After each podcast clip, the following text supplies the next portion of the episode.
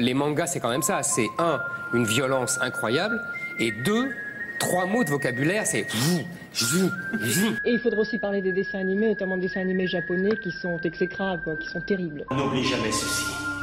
On ne gagne pas la reconnaissance des gens parce qu'on est Okage. On devient Okage parce qu'on a gagné leur reconnaissance. The One Piece is real. Ça n'existe pas de pas aimer le manga, ça n'existe pas être réfractaire au manga. C'est une bande dessinée qui est tellement riche, qui brasse une telle diversité de thèmes et de sujets qu'il y a forcément un manga, une série, un auteur pour tous les types de lecteurs.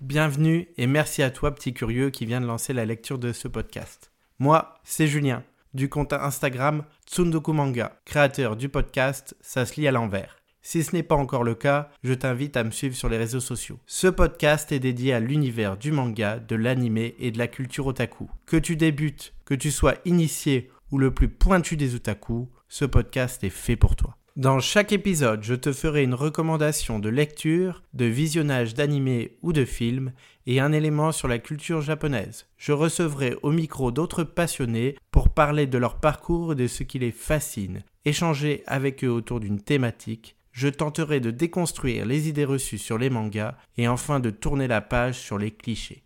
Dans cet épisode d'introduction, je vais te raconter qui je suis, comment j'ai découvert le manga et pourquoi celui-ci me fascine encore aujourd'hui. Je suis né en 1989. À cette période, le manga a déjà débarqué en France depuis quelques années, mais il n'a pas très bonne presse.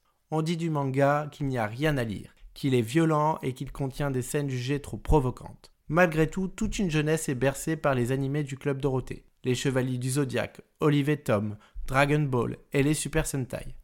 Parmi cette jeunesse, mon frère est né. Il a grandi avec le Club Dorothée et se procurait les VHS Mangamania auprès de copains ou de vidéoclubs. Si tu es né après les années 2000, tu ne connais sûrement pas. Les VHS et les vidéoclubs étaient le moyen de regarder des films à bas coût avant l'arrivée d'Internet en illimité et des plateformes de streaming. C'est en regardant la fin du Club Dorothée et les VHS avec mon frère que j'ai été introduit à cet univers. À cette époque, l'arc-bout vient tout juste d'arriver, et Dragon Ball est partout, dans les cartes à collectionner, les chewing-gums, les figurines, et le prix du manga est dérisoire. Il ne coûte que 4-5 francs, l'équivalent de moins d'un euro. En revanche, il n'est pas distribué partout. On le retrouve dans les grandes villes et dans les grandes librairies spécialisées. Et le simple fait d'aller au rayon manga était mal perçu, comme le jeu vidéo et le rap. C'est à mes 10 ans que le manga va prendre une place plus grande encore. Je suis né avec un handicap et à mes 10 ans, j'intègre un institut spécialisé afin d'y suivre des rééducations. Je suis absent du lundi au vendredi et ne rentre chez moi que les week-ends. Le manga devient alors plus qu'un compagnon de chevet, mais bien un trait d'union entre l'institut et mon domicile, entre moi et mon frère. Pour que la séparation soit plus douce, il me laisse emprunter une partie de sa collection de mangas et me fait une sélection d'animés à regarder les week-ends. Plus besoin d'aller dans sa chambre comme un ninja de Konoha pour emprunter discrètement des mangas. Nous sommes alors au début des années 2000. Âge d'or du Big Free. Naruto, Bleach, One Piece. C'est une période de rêve. Nous avions un épisode de chacune des séries par semaine. Une seule façon de les voir en quasi temps réel, le téléchargement pirate.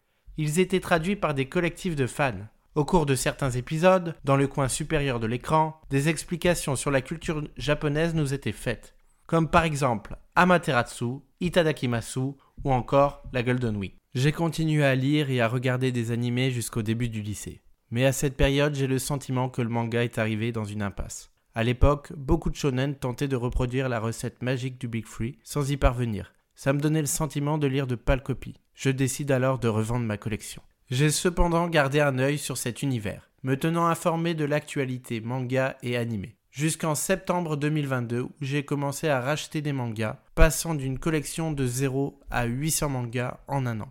C'est dans l'idée d'échanger et de transmettre à mon tour que j'ai créé le compte Instagram Tsundoku Manga et le podcast Ça se à l'envers. Si tu as une idée de sujet à aborder, que tu es toi-même un passionné, que tu souhaites en échanger avec moi au micro, tu es le bienvenu. Je t'invite à me donner de la force pour le lancement du podcast en me laissant ton avis sur ta plateforme d'écoute préférée et en le partageant. Moi je te dis à la prochaine et garde l'esprit shonen.